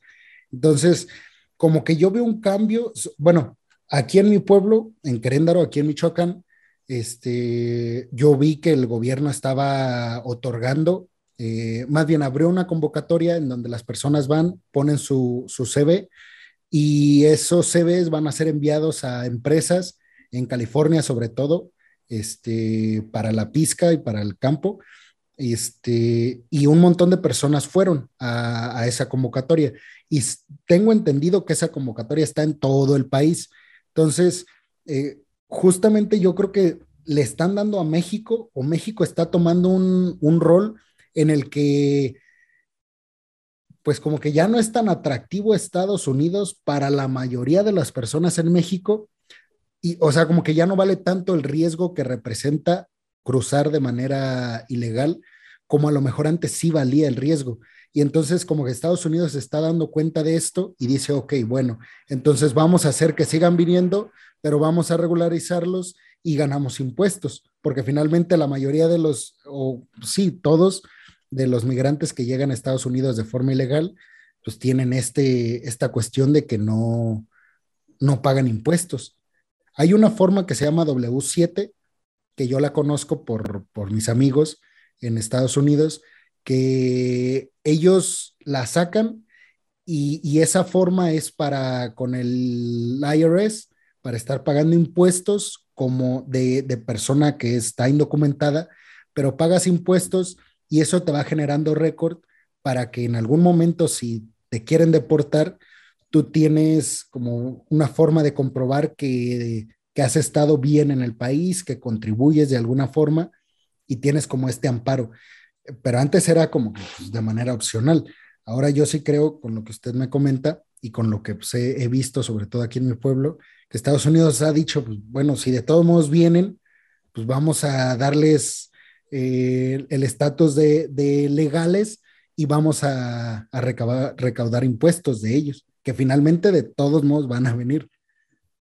Exacto, exacto. Sí, ese, es un tema. Y luego ahí, hablando del respeto o no respeto a los derechos humanos, estas agencias que se dedican a hacer este tipo de, o sea, hay grandes críticas por los abusos que cometen con las personas. Y hay hasta algunas de estas agencias se les ha acusado de trata. O sea, se les ha acusado de que llevan a las personas, no les dicen exactamente lo que van a hacer y los tienen en situaciones de muy, muy mala eh, eh, calidad, ¿no? O sea, el tipo de alimentación. Ajá, se refiere a las, a las agencias que, que están como intermedias para los papeles y que las personas vayan con permiso de trabajo. Exactamente, exactamente. Yo tengo una anécdota a ver, de, de, un amigo que, pues no creo que escuche este programa, pero si lo escucha, bueno, no voy a decir su nombre ni nada, este, pero de, yo le digo que estuve pues trabajando en construcción y, y estuve con ellos. Yo conocí a personas que salieron huyendo porque habían cometido un crimen aquí en México. Conviví con personas de todo tipo y nunca me dejaban de sorprender las anécdotas que tenían unos y otros. Pero yo creo que la más asombrosa y la más increíble, este, literalmente increíble, la, la historia de un amigo que lo llevaron con permiso de trabajo a, un, a una pizca de moras, si no, si no mal recuerdo, en California. Y después ese patrón tenía una, como una sucursal en Alabama, en Greenville, eh, no, en Huntsville, Alabama. Entonces fue para allá ese migrante, ese amigo, y ahí estuvo con otro, eran dos amigos de aquí de Michoacán. Entonces estuvieron ahí y pues, ellos dicen que como que empezaron a, eh, su patrón empezó como a, a tener cosas como para ahorrarse dinero. Entonces les decía, híjole, ya no les voy a, porque les daba de comer. Entonces decía, híjole, ya no les voy a dar carne, les voy a dar pollo. Y así empezó como a quitarles cosas en la comida.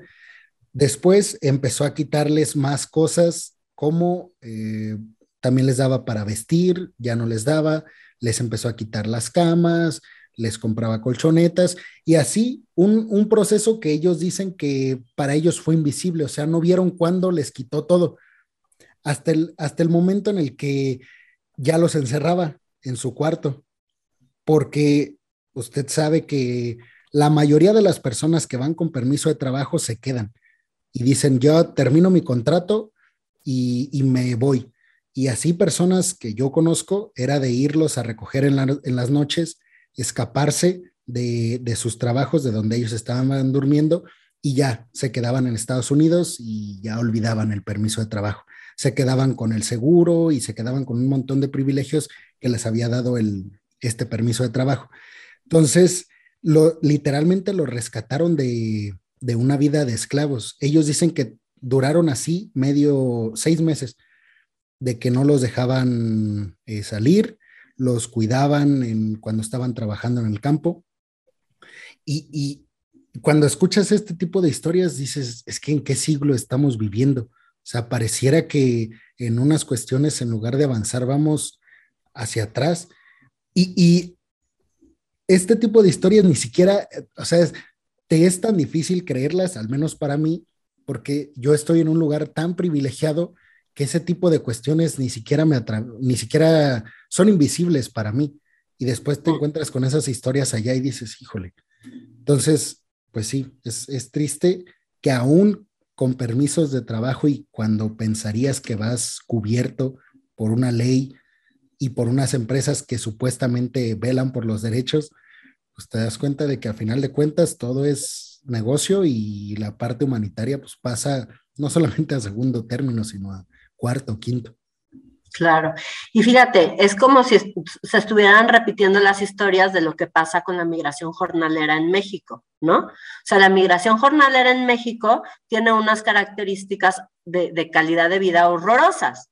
O sea, porque este, estos son la, migración interna, lo que se le se dice que son migración golondrina, que va cambiando de lugares según la estación donde van siendo la, la pista, ¿no? De, diferentes eh, productos. Y entonces los, los contratan, ¿no? a los jornaleros y los meten a vivir en condiciones súper tremendas. Y además que están teniendo consecuencias por el tema de los este, insecticidas y las cosas que utilizan para mantener el campo, ¿no? Entonces, es un tema, es un tema fuertísimo, pero que dices, aquí en México se lleva años en esa lucha para mejorar esas condiciones, porque además viajan familias completas, ¿no? Y claro, como les pagan por manos, entonces pues ponen a trabajar a los hijos, niños, señoras, etcétera, para que les paguen más si les convenga. Y esa lucha por condiciones más dignas de trabajo, ¿no? En México, y lo dices, y en Estados Unidos, que la gente piensa que van a ir en otras condiciones y aparecen ese tipo de cosas, pues está brutal. Mira, me acabo de encontrar unos datos sobre este tema de trabajadores agrícola, agrícolas temporales, México, Canadá y ha aumentado porcentualmente este, entre el 2010 y el 2019 de manera muy significativa. En 2010, en, en estos programas, se fueron 15.800 mexicanos. En 2019 se fueron 26.400 mexicanos. Entonces, para que veas también que son como otras opciones, ¿no? Que se están haciendo también para una migración y una migración regularizada, ¿no? Ya más allá de, de cómo se den las condiciones de vida. Pero bueno, pues esto sí nos dice que, que, van, este, que va en aumento, ¿no? Este, y bueno, está muy interesante. Fíjate, digo, no sé si tú lo conoces, pero los anuarios de migración y remesas de la Fundación BBVA Bancomer y la CONAPO, o sea, la verdad son, son documentos bien interesantes. Cuentan, ahorita tienen hasta datos hasta el 2020, eh, la del 2020, sí, ya, el del 2021 ya tiene datos de hasta diciembre, algunos, ¿no? Del 2021, que igual te sirven. O sea, la verdad es que traen datos bien interesantes. A mí, a mí me gustan mucho estos documentos desde siempre, porque además utilizan datos de México, datos de Estados Unidos, o sea, como que van haciendo ahí una cosa muy interesante y además en todos lados te lo van poniendo de manera muy específica, ¿no? Entonces sí, es, es, es una fuente interesante para utilizar. me quedé con el pendiente, me quedé con otro pendiente que te iba a decir. Em,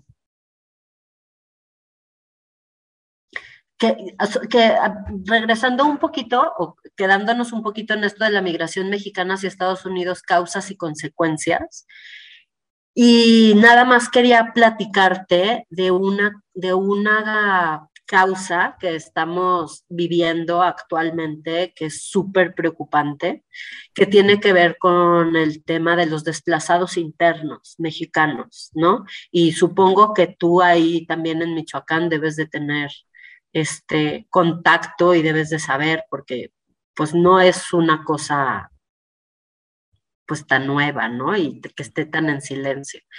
Ahorita estamos teniendo una situación de crimen organizado, ¿no? Muy extendida, donde hay extorsión muy fuerte, con extorsiones a familias, este, por diferentes causas, ¿no? Porque este, se quieren robar a las chavitas o porque quieren que las familias eh, trabajen en campos y en cultivos de, droga, ¿no? Amapola, marihuana, etcétera, este, y muchas amenazas, ¿no? Y estas amenazas a las familias lo que nos está ocasionando es cientos de familias desplazadas que están huyendo de sus lugares de origen. Y tenemos la frontera llena de personas, de familias, que están esperando que se abra lo de la, frontera para poder asilo, este tema del artículo 42, que Estados Unidos cierra posibilidades por tema de salud pública, este, y están ahí esperando, esperando que se les hagan los, los, los procesos de asilo. Y estamos hablando de cientos, cientos de familias, Guerrero, Michoacán, eh, San Luis Potosí, ¿no? O sea, Querétaro, de muchas regiones. Ahora que me ha tocado ir a frontera, me ha tocado, me ha tocado estar ahí. Y está, está tremenda la cosa, ¿no? Pero igual hay acciones súper interesantes de gente que se está dedicando a ayudarles a, este, a estas personas y está acciones increíbles, ¿no? O sea, muy humanizadoras y muy esperanzadoras. Y después hay, o sea, a lo mejor a corto plazo no lo estamos viendo, pero a largo plazo tal vez estas familias que se están desplazando dentro del propio país, pues obviamente a, a mediano plazo van a causar una desestabilización laboral, porque seguramente se van personas que tenían empresas, que brindaban un montón de empleos a comunidades pequeñitas, y entonces esas comunidades pequeñas quedan libres, entre comillas, para el crimen organizado o para que empiecen a buscar eh, eh, Estados Unidos como, como opción. Entonces volvemos al punto, ¿no? Que tocábamos al principio, estas, este montón de circunstancias que a veces no nos percatamos que hacen que una persona se desplace de un país a otro o tenga la intención de desplazarse de un país a otro. Digo, como para, para esta criminalización tan radical que a veces tenemos para, para personas que vienen pues buscando una mejor calidad de vida. Sí. Nada más. Pues es el tema de los haitianos, Alejandro. O sea, el tema de los haitianos es brutal, ¿no? O sea, ellos salen de su país por varias circunstancias, eh, violencia interna, una política destrozada, este, con situaciones de la naturaleza que les destroza ¿no? el país. Y entonces eh, Chile y Brasil ven, eh, dicen, vénganse para acá, ¿no? Tenemos oportunidades laborales, les dan permisos, les dan trabajo, se hacen cambios de gobierno, entra a la derecha y entonces eh, les quitan los permisos, ya no se los renuevan, no es que se los quiten, y los, y los, y los ponen, o sea, totalmente vulnerables a decir, búsquense la vida, ¿no? Y las travesías que han tenido que, que pasar para llegar a México, que realmente su objetivo es llegar a Estados Unidos, ¿no? Pero las travesías, o sea, de meses, de semanas, algunos se las han echado súper rápidos y, son impresionantes, ¿no? O sea, con también con un incremento de violencia eh, impresionante, ¿no? Este cruce por el Darién, este, es una cosa pavorosa, ¿no? O sea, por violencia, crimen organizado, eh, matanzas, violaciones masivas, o sea, ha sido una cosa impresionante. Y luego como los como países, ¿no? Como Panamá que fungen de contención, les dan este, ciertos asilos este, médicos, bla, bla, bla, y, y, los, y los transportan en camiones, hasta los sacan ¿no? de su país para sacar, igual otros países de Centroamérica. Muy fuerte, ¿no? O sea, entonces cuando tú conoces esas realidades y dices, o sea, ¿por qué ningún Estado se puede hacer cargo de las personas? O sea, ¿por qué ningún Estado puede decir, a ver, momento, ¿no?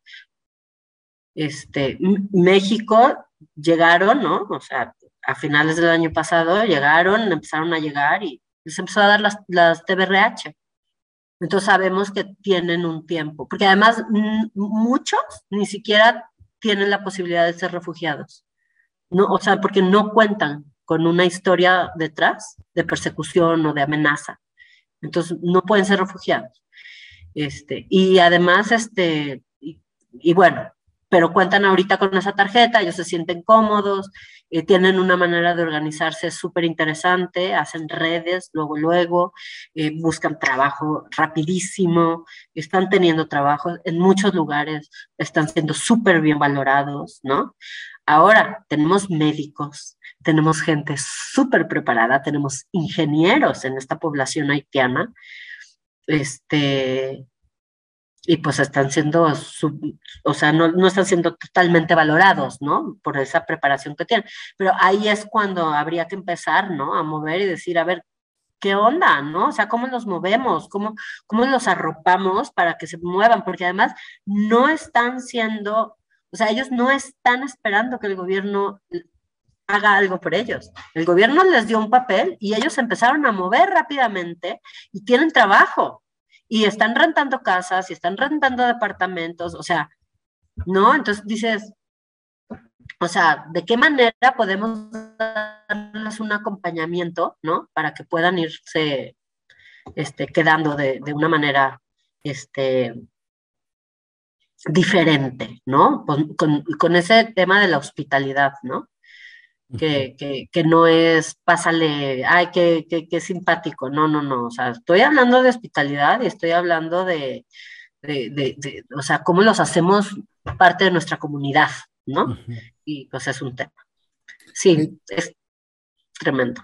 Eh, bueno, no sé si si pueda regalarme unos minutos más, doctora, porque le quería eh, preguntar sobre si tiene conocimiento, si sabe de algo, este, no se preocupe, este, si sabe de algo de la migración de ucranianos y rusos a México y que finalmente también es utilizada para, para llegar a Estados Unidos. No sé si sepa algo del tema. Ahí te voy a quedar bien mal, Alejandro, porque tampoco, o sea, tampoco, o sea, he seguido, he seguido un poco de lo de, o sea, de las noticias, pero no, no, no, no a ciencia cierta, ¿no? O sea, no, no tengo como los documentos que me, que me avalen. Este, o sea, pues sí, está eso. Tal vez lo que, lo que podríamos opinar, a lo mejor sin necesidad de los datos y únicamente por apreciación, este, o percepción, mejor dicho, es, es que es esta cuestión de cómo, mm, que es algo que se está criticando mucho, sobre todo desde la, desde la izquierda, de cómo esta postura tan diferente de países que tradicionalmente han sido hostiles con migrantes y este cambio de postura cuando son eh, ucranianos a cuando son haitianos, salvadoreños, Y aquí nos estamos metiendo pues en temas escabrosos como racismo, cuestiones de hegemonía, este, cuestiones de eh, violencia epistémica y un montón de cuestiones que teóricamente están ahí y que a veces no, no alcanzamos a percibir, pero después dices, híjole, como que el color de piel eh, sí es importante para que seas visibilizado y para que tus problemas sean visibilizados. Este, no sé, esta, esta ayuda tan abierta que ha tenido la comunidad internacional con los, con los migrantes ucranianos, que a ver, yo no digo que esté mal, únicamente estoy poniendo los puntos sobre las IES y diciendo, ok, ¿qué, qué diferente ha sido el panorama con estos migrantes a comparación de migrantes que vienen del, del hemisferio sur? Aquí entramos al tema que estábamos hablando en un principio que es la parte de la criminalización del migrante indocumentado y del, y del migrante pobre. Hay un concepto que trabaja de la cortina que se llama aporofobia y que es la fobia al pobre, ¿no? Y entonces es, o sea, es la fobia al migrante pobre, porque creemos, ¿no? O, decimos, o, o, es así como el común este, social, este, pues que qué me va a traer el pobre y además que, pues que es moreno, ¿no? O sea, moreno y, y, y, no, o sea, cuando hablamos de que si vienen que son güeritos, eso, ay, no, estos sí, mira, pobrecitos güeritos, ¿no? Los vamos a dejar pasar, ¿no? A los rusos, a los ucranianos, eh, ¿qué pasó con los sirios? O sea, hubo críticas a decir cómo México va a ayudar a otra nacionalidad. Y ahí la pregunta es, ¿y por qué no? ¿No? O sea, si hay la necesidad, pues se ayuda a quien tenga la necesidad. O sea, seas del color que sea, te da igual, ¿no? Este, ahora con los sirios, que también venían con universidades, eh, con, estudios universitarios, bla, bla, bla, o sea, oye, salieron asociaciones, organizaciones que les empezaron a conseguir universidades, bla, bla, bla, ¿no? O sea, como muy organizadas. A ver, en México tenemos esa tradición de, de, de, al güerito le, le, sonreímos y al otro lo hacemos a un lado, ¿no? Y esto desde las primeras leyes de migración que teníamos en finales de 1800. O sea, los chinos no los queremos, no queremos a los chinos, pero a los europeos sí. ¿Y por qué a los europeos sí? Pues porque nos van a ayudar a mejorar la raza. Y así está. Así está escrito, y eso fue en épocas de Porfirio Díaz. No, o sea, es muy fuerte, claro que es muy fuerte. Entonces, ese concepto de Adela Cortina y todas las implicaciones filosóficas que tiene es muy fuerte, ¿no? Aporofobia. Y por supuesto, pues sí, en esas estamos, ¿no? Y ahora, una cosa positiva, eso no es de todos los sectores de la sociedad. Y eso no lo creemos, ¿no? O sea, eso son algunos sectores. Y entonces, ¿pero qué pasa ahí? ¿Qué se combina ahí? La agenda pública de los medios de comunicación.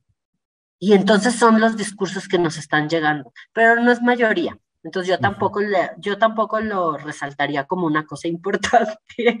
sí, si la gente necesita, hay que abrirle, la, hay que abrirle las puertas. Ya que si hay, porque si son güeritos, que si porque si son no sé qué, que si los indocumentados, pues sí, hay unos que causan más conflicto social, ¿no? Pero además los medios de comunicación no ayudan, ¿no? Porque tienen una agenda pública que también en lugar de construir, destruye. Y una, pregunta que se me quedó por ahí en el tintero, doctora, eh, ¿cuáles son los, su, ¿cuál es su preparación? Regresando a la primera pregunta que se me fue por ahí, ¿cuál es la ah, preparación? al origen. Ah, sí, sí. por favor. Bueno, pues yo este, estudié una licenciatura en Ciencias de la Educación en el ITESO. Este, después eh, me fui a estudiar a Sevilla una maestría en Educación Social y, y, ahí fue justamente cuando yo empecé a trabajar con grupos este, de personas migrantes. Y trabajábamos con niños de, de, campos de refugiados de, la ex Yugoslavia, bosnios, este, y, les armábamos campamentos de, verano eh, a los niños. Y luego también empezamos a trabajar con organizaciones, que una organización que se llama Pateras por la Vida en Marruecos y entonces íbamos a Marruecos y trabajábamos ahí con niños también, un campamento de niños, pero también con la misma organización, con cosas de desarrollo, ¿no? Es decir, de qué manera se puede seguir trabajando en, en las ciudades, en los países, para, para, darles mayor identidad y el tema de no migrar, por el tema de, de, que es muy peligroso y bla, bla, bla, ¿no? Entonces, bueno, ahí fue cuando yo empecé como a trabajar el tema de migración desde una organización social. Este, luego ya regresé a México y en 2008 me fui a estudiar un doctorado en migraciones internacionales e integración social en la universidad, fue en el Instituto Universitario Ortega y Gasset y la Complutense de Madrid. Y ahí estuve del 2008 al 2011. Este, y ya terminé la tesis y eso yo la terminé aquí en México. Este, además regresé embarazada, entonces eh, pues también me dediqué a, criar hijo. Y mi tema de investigación era sobre migración de tránsito de personas centroamericanas por México, eh, sobre vulnerabilidad y redes sociales, ¿no? O sea, ¿qué hacía? O sea, por un lado, ¿cuáles son las vulnerabilidades que traen, ¿no? O sea, que, que vienen con complicaciones, ¿no? Ciertas complicaciones, y el tema de que les ayuda para poder pasar por México. O sea, redes sociales no como redes electrónicas, sino redes, redes migratorias en tema, eh, en, tema de cruce por México. Entonces, eso, eso fue, y eso lo terminé en 2015. Y ya a partir de ahí, pues sí, también me he dedicado a seguir con, con, este tema y ya el año, hace dos años, empezamos este proyecto de movilidad humana en, la región este, centro eh, norte del occidente de México. Es, está muy padre. De hecho, en el, si te vas en el sitio de transformaciones del ITESO, hay, déjame es que no me acuerdo exactamente, creo que es www.iteso.transformaciones.mx, creo que ahí aparece, no. Bueno, déjame te lo, te lo consigo. Este, y te lo, y te lo paso. Y ahí, eh, ahí, ahí se puede entrar directamente al, al proyecto, al proyecto de movilidad humana. Y ahí vienen todas las descripciones, las cosas que estamos haciendo, que es un proyecto de investigación que tiene como objetivo no solamente eh, el, conocimiento, ¿no? que obviamente es, eh, totalmente importante, sino también poder trabajar agenda política este, en tema de migración y poder tener una vinculación con las organizaciones de sociedad civil para ver de qué manera podemos hacer trabajos en común desde la academia y, y, organizaciones de sociedad civil. Sí. Y bueno, como, como última dinámica, doctora, nada más ya para dejarla libre, este, le iba a proponer esta dinámica que era yo decirle un concepto y que usted me respondiera eh, con lo primero que se le viene a la mente escuchando este concepto. Estos conceptos yo los tomé de lo que hemos hablado aquí, algunas palabras ya las hemos mencionado y algunas otras pues son unas que yo he puesto que creo que tienen relación con lo que hemos comentado también aquí en la entrevista. Va. Muy bien, a ver, le entro al reto. Digo, no, no necesita decir un sinónimo ni, ni, un antónimo. O sea, usted se puede explayar si quiere en uno o contestar si quiere con un sí o un no. Lo, lo, primero que a usted se le venga a la mente, pero sí, que no sienta que necesita hacer una respuesta rápida o algo así. Entonces, tómese si quiere su tiempo. Bueno, la primera es ONGs. Organizaciones no gubernamentales. La siguiente es eh, posturas antimigrantes. Ay, este.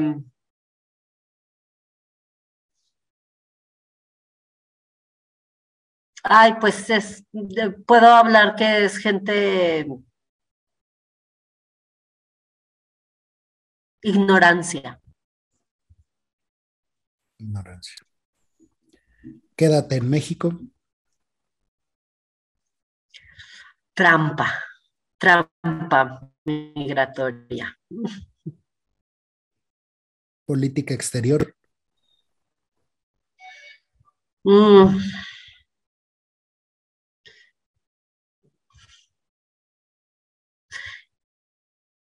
Pues son posturas y relaciones políticas de conveniencia para los estados. lo que es políticamente correcto e incorrecto? Discursos. Hijo, ay Alejandro, eso es un tema bien complicado, porque podría decir lo que es políticamente correcto e incorrecto, ¿no? Porque está de moda. Pero, pero a veces no tienen un fondo real de respeto, de respeto a las personas o a los derechos humanos tal vez algo como el populismo, ¿no? Tal vez sea un sinónimo. Sí, porque tú dices, políticamente incorrecto, pero ¿lo crees o no lo crees? ¿Lo dices porque te van a criticar? ¿No? O sea, lo políticamente correcto es como un discurso que no se vive o que no se siente. Migrantes. Personas. México. Mi país. Andrés Manuel López Obrador. Político. Ideología.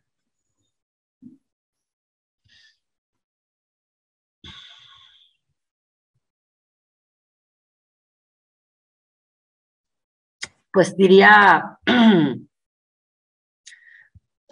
postura sin sustento o sin acción, se podría decir, postura sin acción. ¿no? Porque sí tienen un sustento, pero luego la acción se queda en ideología. Discursos. Transformación. Latinoamérica.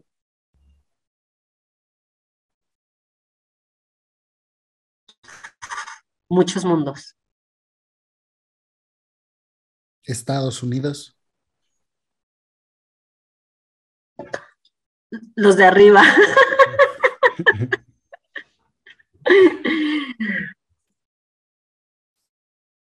Donald Trump. El innombrable. Programas sociales. Mm.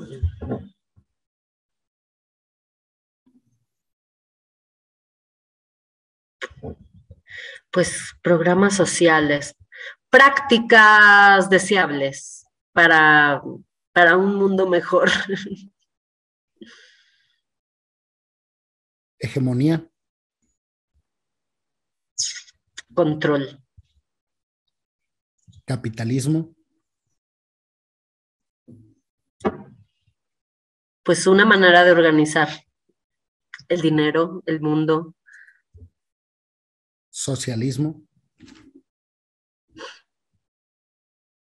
Otra manera de organizar el mundo de manera más equitativa. Educación. Este, pues es la base. La educación es la base para, pues para conocer, para conocer el mundo y para poder hacer cosas de transformación social. ¿Y Teso? Y Teso, hijo, pues es mi alma mater por todo. ahí estudié, ahí trabajo y es un lugar que me encanta. Guadalajara. Mi ciudad. Adriana González. Mm. este, pues hijo, mano. Pues una mujer este, apasionada y también frágil. Y muy trabajadora. mamá, mamá de dos, esposa de uno.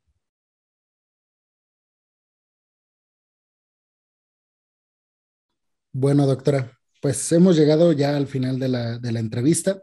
Este, pues le quiero agradecer mucho por esta tercera entrevista que me ha dado. Este, y bueno, decirle que si, no sé si quiera dar un mensaje a las personas que la vean y que la escuchen. Este, pues adelante. Gracias, Alejandro. Pues para mí también un gusto porque pues es charlar, ¿no? Y charlar de estas cosas que además todos los días estoy leyendo, estudiando, trabajando, viendo de qué manera eh, organizar y hacer cosas.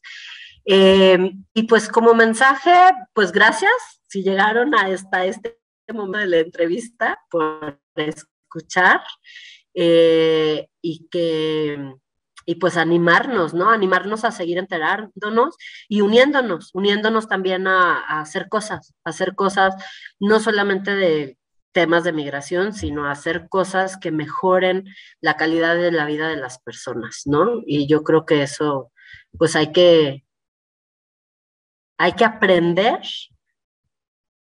a estar sensibles a qué cosas queremos y podemos hacer. Bueno, doctora, pues nuevamente muchas gracias por su tiempo, por estar aquí. Muchas gracias a todos y a todas las que vieron este programa de perspectivas. Nos vemos en el siguiente programa. Hasta la próxima. Hasta la próxima. Gracias, Alejandro. Gracias, doctora. Pues ya, fuera del aire. Sí, muy bien. gracias. Perdón por robarle más tiempo del que le había dicho. No, no te preocupes, no te preocupes ahorita porque más bien, pues como sábado yo creo que nos vamos a ir al cine porque con los hijos hay que, me tienen que aprovechar, oye, pobrecito. Sí, sí, muchas gracias por eso, por regalarme el, un, pues la mitad del día casi del sábado. y perdón, oye, yo te tuve como tres semanas. Eh, sí, no, no se preocupe. no, no se preocupe. No, no, no. Es que se me cruzaron, se me cruzaron los viajes, porque fui, fui a Nogales, luego me fui a Tepic, luego vino Semana Santa. Ajá. No, sí me imagino. De hecho, por eso le dije, no, no, no, no se preocupe, al contrario, cuando usted tenga tiempo, perfecto.